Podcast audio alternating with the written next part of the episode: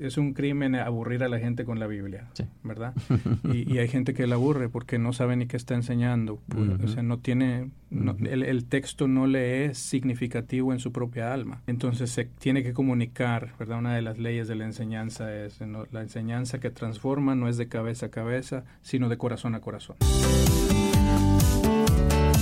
Sin el equipamiento correcto, no hay crecimiento. Equipados es el podcast que existe para ayudar a cumplir con efectividad su tarea a aquellos que han sido llamados por el Maestro a equipar la iglesia.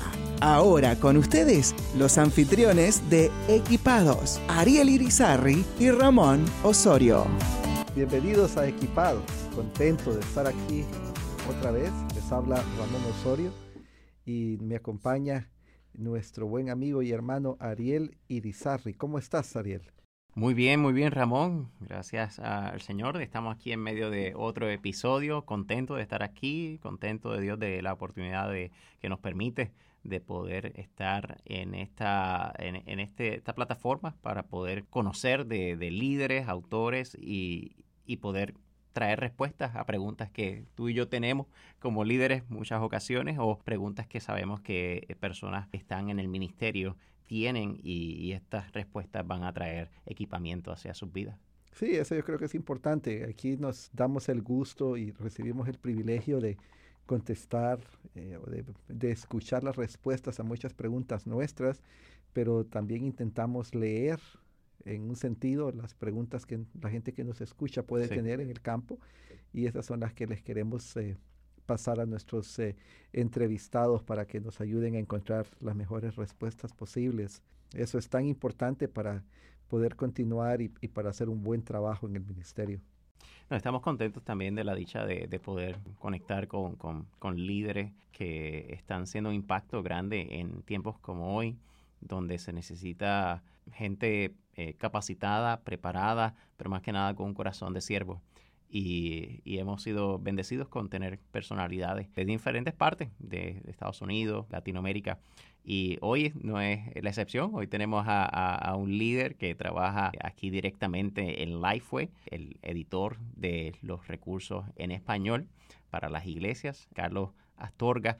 Y va a ser bueno poder conocer más de él, bueno conocer más de lo que de lo que envuelve su rol, pero también de ciertas preguntas que van a traer eh, luz y ánimo a los pastores y a las iglesias y a, los miembros que nos escuchan. Sí, también significa que tenemos que tener mucho mayor cuidado con el español que usamos, porque si es editor, me imagino que nos va a estar editando las frases que vamos a decir, así que hay que tener muchísimo cuidado. Bueno, yo me siento medio nervioso porque tú, eh, Ramón, eres medio editor. ¿A ti te gusta la, gramática? y Sí, enseñé español por 14 años y mi madre fue maestra de español por 37 años, así que wow. no, no había mucha posibilidad de, de cometer errores. Ok, entonces aquí siento yo un temor que antes porque tengo dos editores frente a mí. no, no, aquí lo más importante es saber que el Espíritu Santo nos va a guiar y mientras pensamos en eso, es interesante lo del español, sí. porque es un, idioma importantísimo, pero ha cambiado en la historia. Así es. Y, y es interesante también que con ese cambio del idioma en la historia, las versiones de la Biblia han sido afectadas, las, especialmente las, eh, las versiones en nuestro idioma. En inglés también, estoy seguro que en otros idiomas, pero nos, nos, nos eh, encargamos hoy del español. Y uno de los factores que es interesante, y ese es mi testimonio, tú decías que a mí me gusta el español y es cierto, me encanta el español, me encanta la gramática, eh, lo enseñé cuando fui plantador ahí en Kentucky, era maestro de español. ¿Tú eras bivocacional? Qué era bivocacional, Qué raro, casi no hay Qué raro, no hay muchos plantadores hispanos bivocacionales, ¿verdad? La gran mayoría de nosotros eh, somos así. Pero lo que, a donde iba es esto. Yo amo las versiones tradicionales de la Biblia. Amo la versión Reina Valera, me encanta. Sí. Pero por otro lado, muy a pesar que he enseñado español, no puedo negar que muchas veces el problema no es entender la Biblia, sino entender el español de la Biblia. Porque no hablamos con vosotros y no estoy minimizando uno, no estoy promoviendo nuevas versiones, lo que estoy diciendo es que hoy en día existen versiones de las escrituras en nuestro idioma latinoamericano, adaptadas mucho mejor o más apropiadas, mejor dicho, para el 2021. Y tengo la impresión que el invitado que tenemos hoy es un experto en eso y su pasión es ver cómo la Biblia nos ha ayudado en la historia, pero también cómo las diferentes versiones nos enriquecen, no es que nos empobrezcan. Así es. Así que demos la entrada. Vamos a entrarle. Eh, bueno, Carlos, ¿cómo te encuentras en esta, en esta hora? Muy bien, gracias a Dios. Un placer estar con ustedes. Bienvenido. Gracias. Carlos, háblanos un poquito de ti. Sabemos que estás laborando aquí con nosotros en Lifeway, pero háblanos y, eh, de, tu familia, de qué te apasiona. Así es. Bueno, eh, sí, tengo algunos meses de haberme unido aquí al equipo de, de Lifeway como director editorial para recursos para iglesias en español. Entonces, algo de lo que es nuestra pasión en el área que yo dirijo es, ah, es precisamente buscar la manera en la que como, como ministerio Lifeway puede ofrecer eh, recursos que sean efectivos en crear un amor por las escrituras, ¿verdad? Eh, tenemos este, recursos bíblicos para la vida, es lo que hacemos en Lifeway. Y, tengo esta grandísima responsabilidad de ahora servir a la iglesia bien para, para la gloria del Señor, ¿verdad? Así es que es, es, un gusto estar aquí en Lifeway. Y mi esposa y mis niñas están ahorita en Illinois, nosotros residimos allá y tengo 20 años de casado y mis tres niñas, eh, Elisa, Carolina y Sofía, dos, dos gemelas y una chiquita. Y las amo con todo el corazón, ¿verdad? Entonces, en mis pasiones, eh, amo la interacción de la tecnología con el ministerio y específicamente también la posibilidad de que la gente comprenda la Biblia, que la ame y que entienda el valor tan grande que hay en, dirigir la vida en base a, la sabiduría de Dios. Qué bueno. De México, tengo entendido. De México, sí. Nacido en la Ciudad de México y criado en Monterrey. Ah, Así es que regio. ¿Te gusta el cabrito, me imagino? Me gusta el cabrito y la carne asada y toda clase de carnes, así es. Y la pregunta de muchos de nuestros oyentes, eh, ¿rayado o tigre? Yo soy rayado, así es. De chico le iba más bien al Cruz Azul porque nací en la Ciudad de México y me gustaba mucho el portero, Miguel, Miguel Marín se llamaba. Eh, pero me, cuando nos cambiamos a la Ciudad de Monterrey había un jugador del Monterrey que era cristiano, el abuelo Cruz se llamaba. Oh, de veras. Ajá. Y entonces me gustaban los, los rayados. Los tigres son los buenos ahora. Sí. Tienen ya rato que están ganando. Los rayados no andan tan mal, pero. No, acaban de ganar la Conca Champions. Así es, sí, ahí, van. No tienes que quejarte mucho. Si fueras Cruz Azul estaría sufriendo. Exactamente, sería más penoso, sí. Todos los amigos que nos escuchan de estos equipos ya se nos echaron encima. Ya, ya vamos a pagarlo. vamos a sintonizar otro poco. En mi defensa quiero decir también que a lo mejor esto también va a ser más en mi contra, pero eh, tan grandote como estoy, siempre jugué más fútbol americano. Así es que es el deporte que más he practicado a lo largo de la vida y entrenado y diferentes. ¿Qué posición jugabas? Primero de niño jugué centro y después fui siempre receptor y ala cerrada. Wow. wow. quedamos campeones del estado dos veces. Oh, y, este, Mira, no me quebré pues. nada, gracias a Dios. Mira, qué bueno. Pero fue buena aventura. Me gustaba que era el único deporte que sabías que te metías y te iban a golpear. Todos los demás te golpean sin que sea válido, ¿verdad? Y entonces siempre duele más, en mi opinión. bueno, pero lo mejor es que puedes golpear también, ¿no? Sí, bajo las reglas, así es. Eh, así es. Que dentro de las reglas, así, eh, creo que es un buen deporte estratégico. Bueno, pero entrémosle al, al tema antes que se nos vaya el tiempo.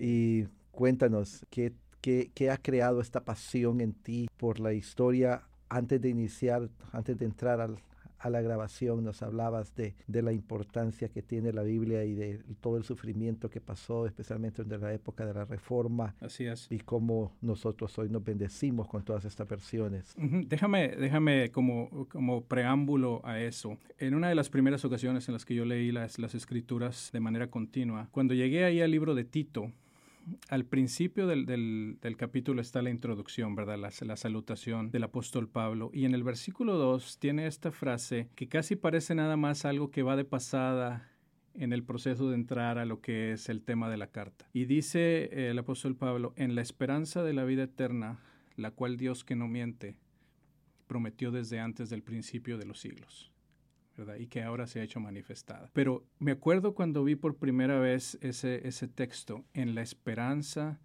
de la vida eterna, la cual Dios que no miente prometió desde antes del principio de los siglos. Ah. Y es uno de mis pasajes favoritos de la escritura porque creo que en todas las épocas y especialmente ahora, lo que hay alrededor nuestro y el dolor principal es por causa de la desesperanza.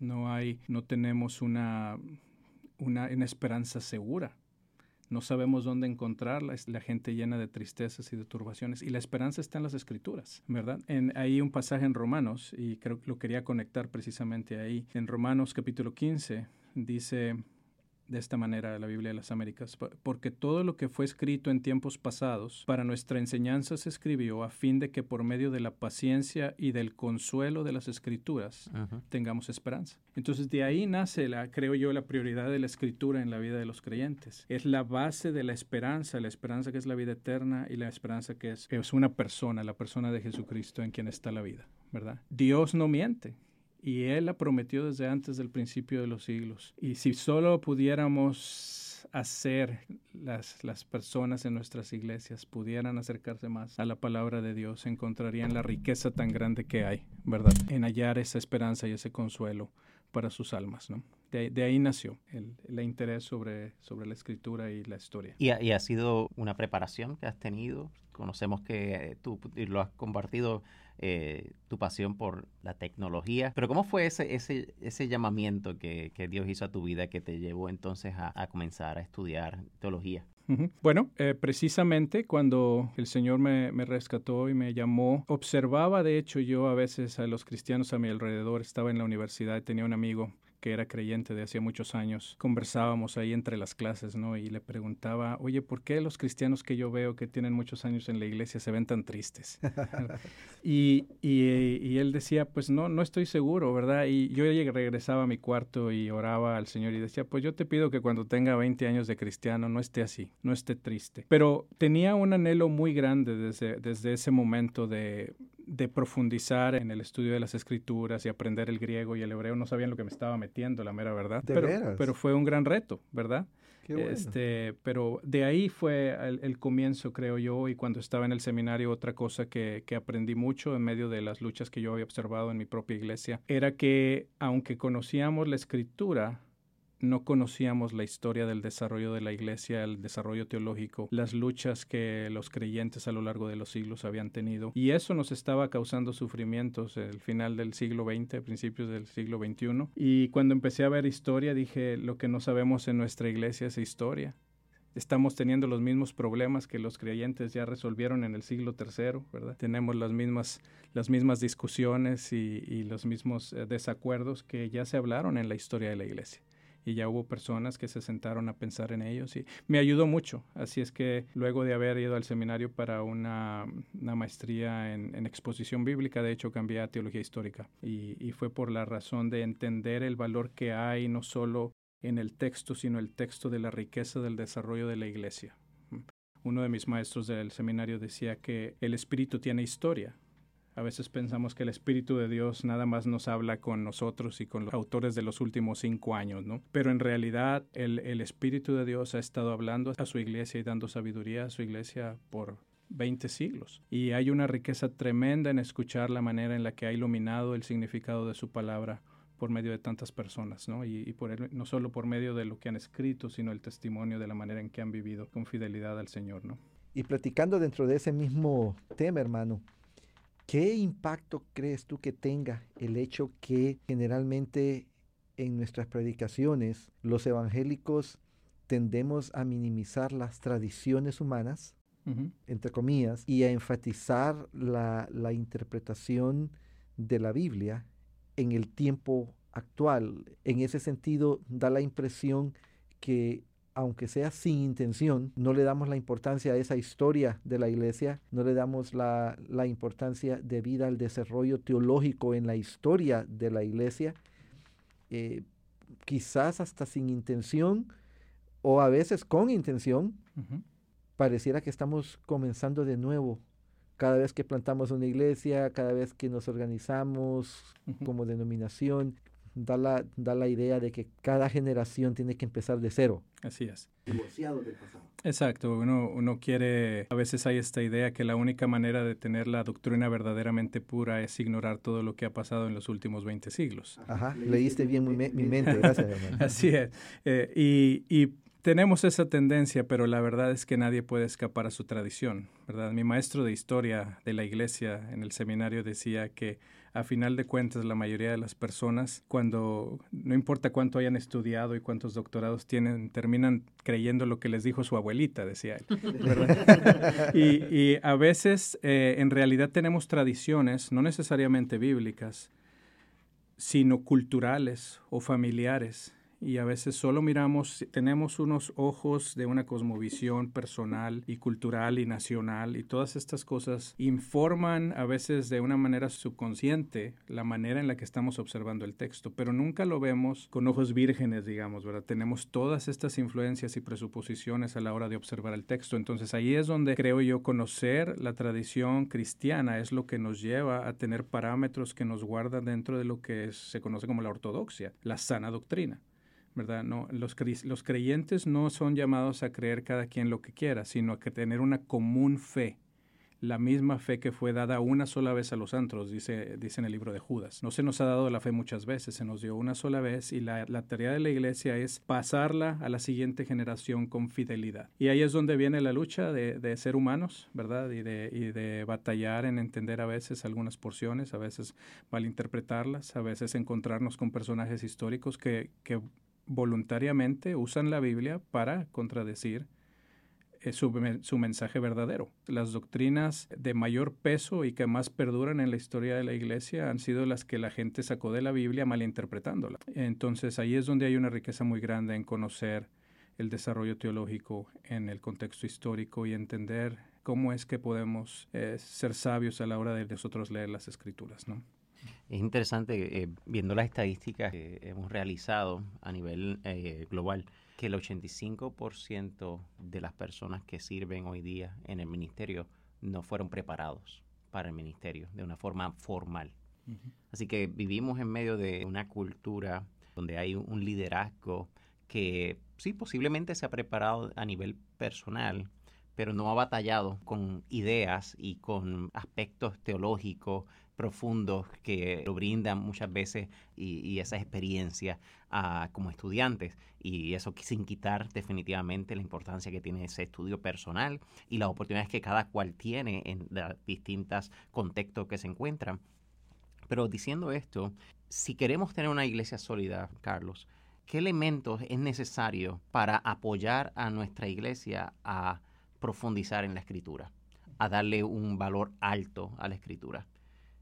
Cuando posiblemente se encuentran definitivamente tantas cosas alrededor que pueden afectar el, nosotros profundizar, sean malos ejemplos y, diversas cosas. Pero, ¿qué puede contribuir a, yo como pastor, por ejemplo, llevar que mi iglesia sea una iglesia que valora altamente la escritura? Bueno, una de las cosas es que yo creo que las, iglesias deben de modelar la, primacía de la escritura en, en todos los servicios, el cuerpo de la iglesia. ¿Verdad? En el servicio de adoración. Una vez allí, eh, creo que por los noventas, decía también uno de mis maestros de historia que la revista Moody había sacado un artículo que se titulaba ¿Y dónde está la Biblia en las, en las iglesias bíblicas? Y, el autor decía algo como que uno iba a la iglesia y le leían un versículo como por 30 segundos y después a veces los pastores o, que, o maestros que estaban enseñando se la pasaban hablando por 60 minutos y no regresaban a la Biblia. Y entonces la Biblia en la iglesia antigua tenía un lugar primordial, ¿verdad? A veces en, los, en los manuales que tenemos, que leemos en la historia de la iglesia, decía, lee la escritura tanto como puedas y si hay tiempo que la gente comparta. Entonces, la lectura de las escrituras, la lectura pública de las escrituras tiene un valor mm. muy alto a lo largo de la historia y yo creo que es una práctica que debiéramos de enfatizar aún más. Muchas personas, aunque todos tienen Biblia, cuando salen de la iglesia no la vuelven a escuchar. Mm. Y nosotros necesitamos que la escuchen, ¿verdad? En el Apocalipsis dice, bienaventurado el que lee y los que oyen las palabras. Eh, en muchos sentidos, las escrituras fueron escritas para ser oídas. Y, y, la iglesia debe leer la palabra a sus congregaciones, los pastores, los líderes deben enfatizar y modelar que la Biblia tiene la primacía. ¿verdad? A veces se hace visualmente, algunas iglesias tienen la Biblia abajo del púlpito, ¿verdad? Y se, es como una señal visible. Entonces, cualquier cosa que pueda enfatizar el hecho de que las escrituras tienen la prioridad, ¿verdad? Eso es, es importante en el proceso. Mm. Dentro de eso, ¿qué, ¿qué, nos puedes decir de las nuevas versiones? Porque lo que he encontrado, especialmente ahora en el mundo digital, Ah, de hecho, los comentarios de uno u otro bando, hay bandos que son nada más las versiones antiguas, la Reina Valera 60 o incluso la Reina Valera 1909, principalmente viene de ese campo, pero también las respuestas de las nuevas versiones o de los simpatizantes de las nuevas versiones da la impresión que en el mundo hispano, más que en el, en el americano, hay dos campos incluso hay insultos de una versión sobre la otra hay, hay libros escritos para, para demonizar a las, a las versiones nuevas. Incluso muchas veces pastores cuando están predicando en un afán quizá de, de, bondad, dicen, bueno, esta traducción dice esto, pero en el griego realmente lo que debieron haber dicho, y sin querer están comunicándole a la gente dos cosas. La primera, que la traducción que tienen en sus manos no es lo suficientemente fiel para, para creerle. Y número dos, que si quieren realmente entender la Biblia tienen que saber hebreo o griego. Eh, ¿qué, ¿Qué puedes comentar en ese sentido? Bueno, varios puntos, ¿verdad? Es cierto que, que hay distinciones a veces significativas entre las versiones modernas y las versiones antiguas y la razón de fondo es que precisamente traducen un texto, sobre todo el Nuevo Testamento, traducen un texto griego distinto. O sea, explícate eso. cuando, cuando, hizo, cuando hubo toda esta explosión de versiones en la época de la Reforma, solamente había un recurso del Nuevo Testamento griego que fue el que eh, publicó Erasmo en 1516. El texto recepto. que se ahora se una versión de ese texto se conoce como el texto recibido. No es el que hizo Erasmo, pero es, es muy parecido al de Erasmo, oh, que es un texto que estaba basado en seis manuscritos solamente seis. Entonces, por eso se llama ahora el texto recibido en el sentido de que es como si recibimos nada más uno y es el mismo que había existido por por 15 siglos, ¿no? Hasta, hasta ese momento. Pero la realidad es que con el paso de los años se fueron descubriendo muchos más miles de, de, manuscritos del Nuevo Testamento en diferentes regiones, muchos de los cuales eran más antiguos que los que había consultado Erasmo, y al consultarnos tenían algunas diferencias en algunos pasajes, ¿verdad? Y de, eso dio origen a una, a una ciencia y a una práctica que se conoce como la crítica textual. Entonces, la razón de, de la lucha entre algunos grupos que dicen solamente la Reina Valera o la mm. Reina o la Biblia del Rey Jaime en, los, en, las, en, los, en, inglés es precisamente esta percepción de que el único texto griego válido es el que se encontró, se compiló de, unas, de unos pocos manuscritos. Y se piensa que cuando se, las versiones modernas que están basadas en un texto crítico, se llama, que es un texto que, toma pedacitos de cada uno de los diferentes manuscritos y compila un Nuevo Testamento en base a las decisiones de expertos que analizan las porciones. Eh, hay algunas personas que piensan que eso es como estar abusando al texto, es estar decidiendo qué pedacitos de texto junto, cuáles van en el rompecabezas y cuáles no. Pero es una disciplina con, con, con alto grado de de cuidado y de precisión en la manera en la que se, realizan las cosas. Entonces yo pienso que, número uno, las versiones antiguas y las versiones modernas todas son extremadamente similares. Las discrepancias son menores, no afectan ninguna de las doctrinas esenciales de la fe cristiana. Mm.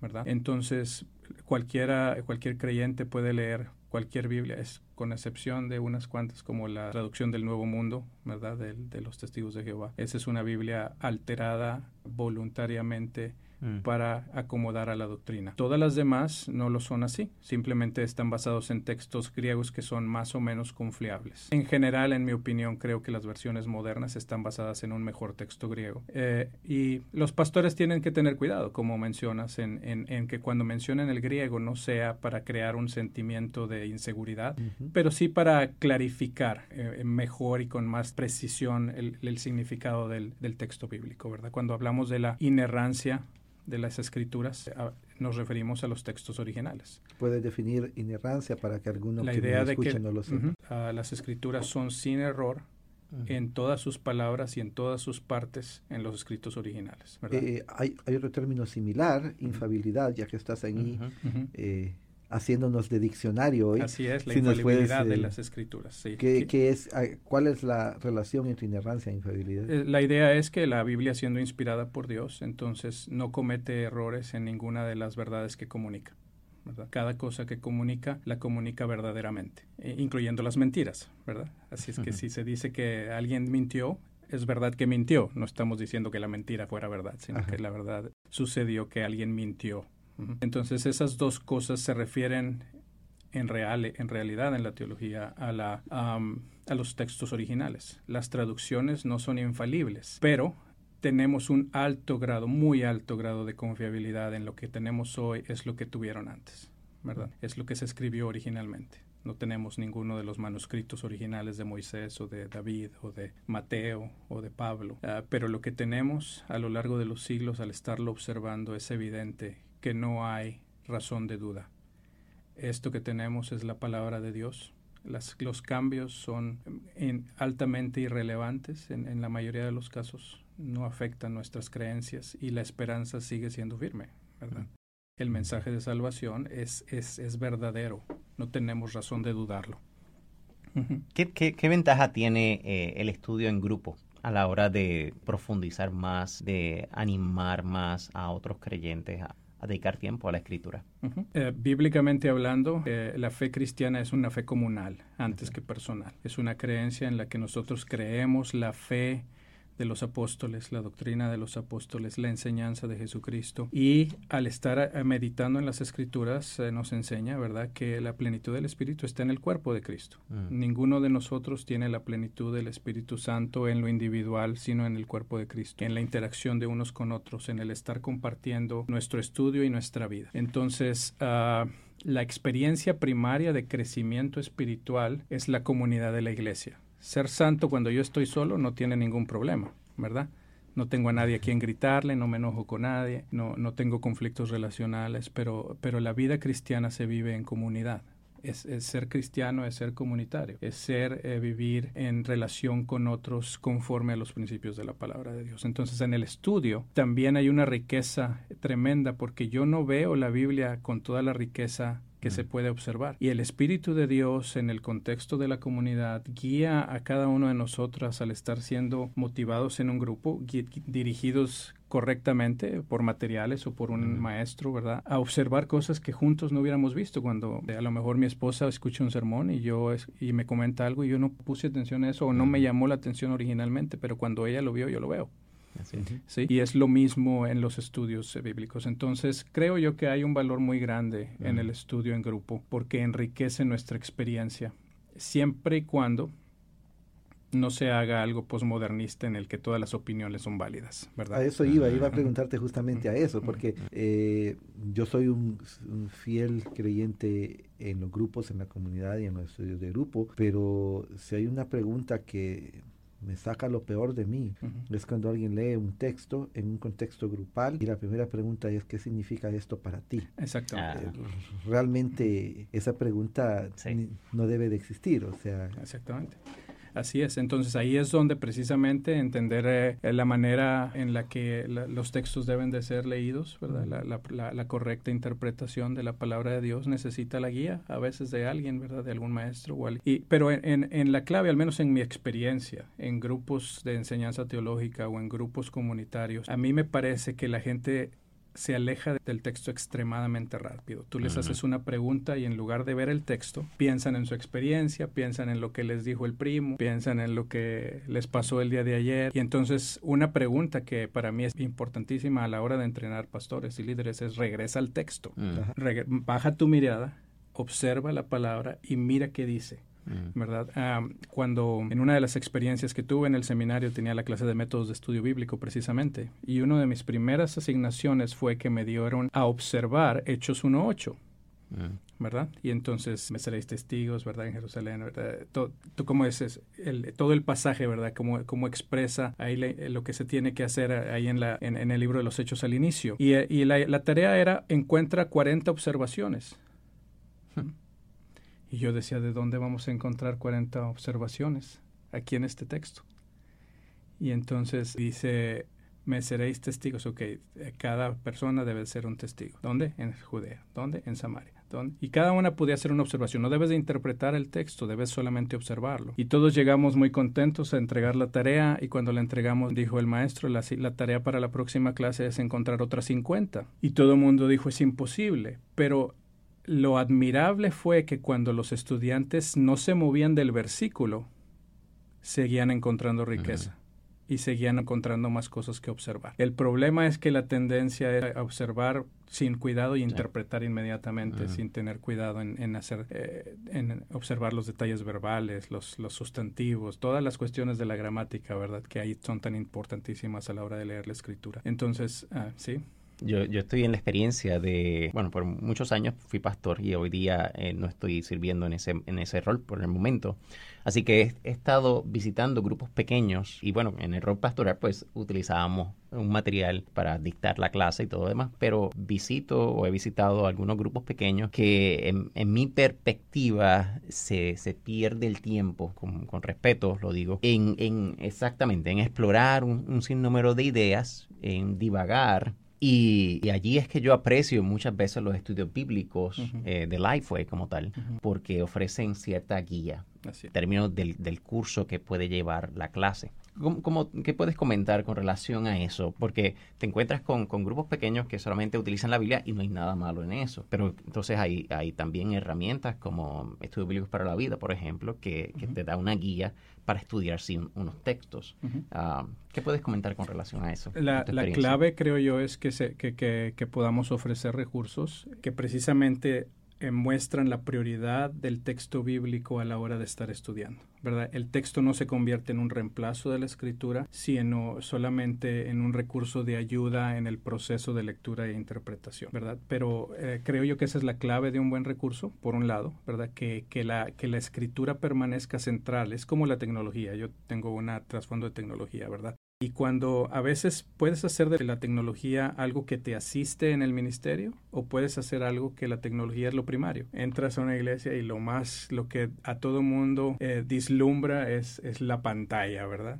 o los gráficos o todas estas cosas. Y cuando esto, en lugar de, de, apuntar al texto, se convierte en una distracción o en el aspecto primario, ahí es donde ya hay un riesgo. Pero en el caso, por ejemplo, en el caso de estudios bíblicos para la vida, como dices, ¿verdad? En algunos de los recursos que tenemos en Lifeway, es evidente que, que están diseñados de tal manera que el líder está guiando al grupo para que el grupo observe el texto, medite en su significado y después lo aplique a su vida, ¿verdad? Entonces es, es, conectar la Biblia con la vida, ese es el, ese es el, es el propósito de, de, la herramienta, ¿verdad? Entonces la clave es mantener la primacía de la Biblia, ese es por un lado.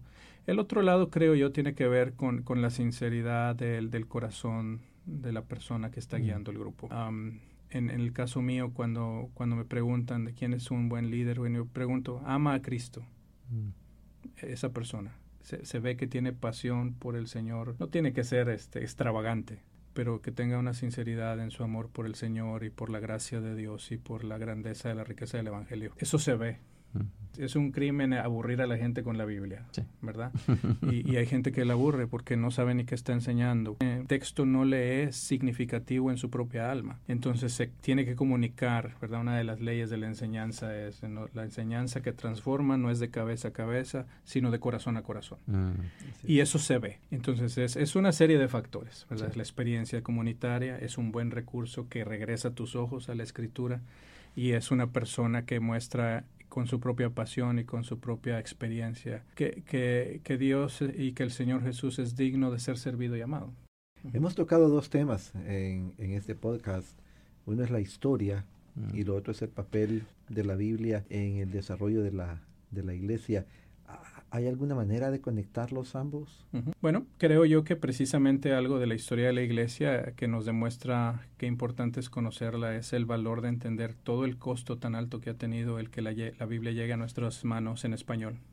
¿verdad? Hasta la época de la Reforma nadie podía leer la Biblia completa en español, mm. o en alemán, o en inglés. Había traducciones de porciones, ¿verdad? Pero por causa de las herejías al principio de la Edad Media, la, iglesia ah, eh, en Roma había prohibido que la Biblia se leyera en el lenguaje común o se tradujera se explicara. Entonces hubo padres antes, justo en la época justo antes de la Reforma, que fueron martirizados, que fueron eh, asesinados por la Iglesia por enseñarles a sus hijos el Padre Nuestro en inglés. Eh, la idea de que la gente podía torcer el significado de la Biblia era tan espantosa para la Iglesia que ellos decían, si tú quieres saber el significado de la Biblia, ve a la Iglesia. Nosotros te decimos lo que significa. Pero los reformadores, empezando con Lutero, entendieron que no, las personas tenían que tener acceso a las escrituras de primera mano. Y, y es una historia tremenda eh, ver cómo luchó Lutero, ¿verdad? Para, para el que él quería, decía él, que, que, él quería traducir a Moisés de tal manera al alemán que la gente no sospechara que era judío, que era hebreo, que sonara alemán, ¿verdad? Y eso inició otro movimiento, por cierto, el movimiento de la, de la educación pública gratuita universal, porque Lutero dijo, aún si ponemos la Biblia en alemán y nadie sabe leer, no va a servir de mucho. Pero el ejemplo de Lutero después fue el que transformó a Tyndale y después a Cipriano de Valera y a Caso de Oro de Reina, y les costó su vida les costó el exilio, les costó la persecución, esconderse, eh, pero, pero fue de gran valor. Lutero cuando estaba muriendo en, ahí en su lecho de muerte estaba repitiendo Juan 3.16 en latín. Pero imagínense que nosotros nos, nos leyeran Juan 3.16 en latín. ¿Qué, ¿Qué, qué, gran transformación de alma tuviera, ¿verdad? Pero si leyéramos solamente en latín, Dios es nuestro amparo y nuestra fortaleza, nuestro pronto auxilio en las tribulaciones. Por tanto, no temeremos aunque la tierra sea removida, ni se traspasen los montes al corazón del mar. Si nos lo dicen en latín, no, se estremece el alma de un latino. Aunque nos llamemos latinos, eh, no, pero si lo oigo en español, ¿verdad? Ahí es donde se encuentra la transformación del alma, cuando la escritura está en el lenguaje del corazón. ¿sí? Eh, y ese es el valor de entender el costo tan alto que tuvo la traducción de las escrituras para muchos, ¿verdad? Y yo les decía en una ocasión cuando estábamos celebrando los 500 años de la Reforma, los reformadores murieron, muchos de ellos, para poner las escrituras en nuestras manos y en nuestro corazón, no para que la dejemos en el librero. Así es. ¿verdad? Porque en el librero no transforma el alma, la, transforma solamente cuando la vemos en, la gloria que hay de la esperanza que nos ofrece, ¿no? Regresamos a lo mismo, la, esperanza que nos da en la persona de Cristo. Y esa esperanza tiene que estar en el, en el idioma que todo el mundo lo entiende. Así es, si no estuviera en español sería muy difícil. Lees los salmos, ¿no? Y lees las promesas de los profetas y, dice ahí en, en, Isaías, ¿verdad? Aquí para justicia reinará un rey y será aquel varón como escondedero contra el viento. Mm. Y como aguas en tierra seca, ¿no? Estaba eh, como sombra de gran peñasco en tierra calurosa. Y la manera en la que lo describe es, es ¿cómo no encontrar aliento y esperanza, verdad, en, en, esas palabras, ¿no? o, o, ahí en, en 2 de Corintios, donde dice que Dios estaba en Cristo reconciliando consigo al mundo, no tomándole en cuenta a los hombres sus pecados. E, es increíble que Dios no tome en contra nuestra, nuestras maldades. Así es. Pero en Cristo Dios estaba reconciliándonos con Él, no tomándonos en cuenta nuestros pecados. Mm. Yo oigo eso en francés, no. aunque lo entiendas, porque no es el idioma del corazón. Así es. Entonces tiene que ser, eh, o, la transformación profunda viene cuando oímos la palabra de Dios en, un lenguaje que, toca nuestra alma y tiene que ser el nuestro. Y eso se desarrolló a lo largo de la historia y específicamente para nosotros después de la reforma. ¿Verdad? Yo creo que los líderes que están escuchándonos personas que nos están escuchando hoy día en este podcast están siendo animados a poder valorar la escritura, a poder valorar el precio que ha llevado tener esta Biblia en, nuestro idioma, pero también somos retados a, como líderes, o en este caso a aquellos pastores que nos escuchan, a poder dar el, ejemplo, a, poder dar el, buen modelo de, estudiar la escritura, de profundizar en la escritura, eh, de tal manera que cuando estemos frente a algún miembro, alguna persona, podamos servir de ejemplo hacia ellos, de modelo hacia ellos, de, que nuestra vida está sobre esa roca. Y yo creo que, es un buen reto que nos estás dando, Carlos, al poder compartirnos estas ideas. Así es, sí. Leamos las escrituras, ¿verdad? Tenemos que modelarlo. Leámosle las escrituras a la iglesia. Eh, creemos un grupo de lectores. Una vez hicieron un estudio eh, donde estaban tratando de analizar dónde se distraía la gente en el servicio. Mm. Y, y, encontraron que la gente perdía la atención cuando llegaba el momento de la lectura. Y es que en muchas ocasiones la persona que lee le acaban de dar el pasaje cuando se va a subir ahí. Ah, este es el pasaje que te toca leer. Y no lo lee bien, no ha entendido su significado, etcétera, etcétera, ¿verdad? Entonces, en algún momento cuando estábamos en la iglesia donde yo servía, creamos un grupo especial de lectores de las escrituras y les dimos una clase sobre cómo leer en voz alta y cómo leer en público. Mm. Y, fue una experiencia tremenda porque encontramos algunas personas eh, que yo no, si hubieran, me hubieran preguntado quién escoges para leer la Biblia, yo no los hubiera escogido a ellos. Eran eh, muy penosos, ¿verdad? Este, callados. Pero cuando invitamos a, que se unieran al curso, vinieron y había uno de ellos que meditaba tanto en la escritura que la memorizaba y la decía de memoria. Mm. No tenía que leerla. Y cuando la, memorizas ya entendiste el tono, ya entendiste la, la, inflexión de las palabras, las pausas del texto. Y eso hace una diferencia tremenda en la lectura pública. Entonces es de gran impacto, hay que leer la palabra y, y, no toma, leer todas las escrituras de principio a fin tomaría menos de 85 horas seguidas. ¿Verdad? Ahora creo que la última estadística que leí es que la gente mira dos millones de horas de YouTube al día. O así. No me acuerdo. Vean, búsquenlas, a lo mejor son más que eso ahora o Netflix. Es increíble la cantidad mm. de horas que dedicamos al entretenimiento y lo poco que, que dedicamos a, aquel mensaje y a aquellas palabras que nos dan vida eterna. Bueno, Carlos, muchísimas gracias por acompañarnos en este podcast. Gracias a ustedes. Ha sido de gran bendición, estoy seguro. Para mí definitivamente, estoy seguro que para Ariel también sí, y para aquellos que nos escuchan. Gracias por tu ministerio en Lifeway. Gracias porque sabemos que los recursos que están llegando a manos de nuestras iglesias están bien cuidados, bien evaluados, bien editados y por sobre todo sostenidos en las sagradas escrituras en el contexto de la historia también, de cómo la, de cómo se ha desarrollado. Muchas gracias por estar con nosotros en esta. En al contrario, gracias por invitarme. Gracias. Bueno, tendremos entonces otras ocasiones donde podremos también tener a, Carlos. Yo creo que hay mucha riqueza en el conocimiento que, que, posee, eh, la experiencia que ha tenido a través de sus estudios y experiencias ministeriales. Yo creo que, que nos reta, nos reta bastante a poder decir, ok, no solamente voy a leer o tener un devocional, pero quiero, quiero memorizar, quiero indagar, quiero eh, buscar, observar eh, lo que Dios me puede decir por medio de estos textos. Así que yo creo que, ha sido muy, muy valioso lo que ha compartido. Así es, me encantó mucho de lo que dijo. Eh, me dejó retado también a, buscar el desarrollo histórico de, de, las doctrinas, de la teología y no, tenemos que tenerlo de nuevo después. Definitivamente. Tengo una tarea para, para nuestra gente. Bueno, profesor, Todos los podcasts. Sí. Y la tarea es, vayan, quizás van a tener que hacerlo en Google o algún libro o algo, y que investiguen eh, cómo se desarrolló la Biblia en los primeros años, cómo nos, llegó las, cómo nos llegaron las escrituras hasta nosotros. incluso creo que hay algunas Biblias que tienen esa información en el principio, donde habla de la Biblia del oso, de las otras traducciones y todo ese proceso. Así que esa es, esa es la tarea y muchas gracias por acompañarnos en este, en este podcast de Equipados. Y no te olvides también a ti que nos escuchas en compartir y hablarle a muchos otros de la importancia de conectarse y de escuchar este podcast. Bueno, sean bendecidos y será para entonces la próxima. Hasta la próxima. Adiós. Hasta luego. Equipados, un podcast auspiciado por la casa editorial Lifeway y por la Junta de Misiones Norteamericana, NAMB. Para más episodios, vaya a equipadospodcast.com.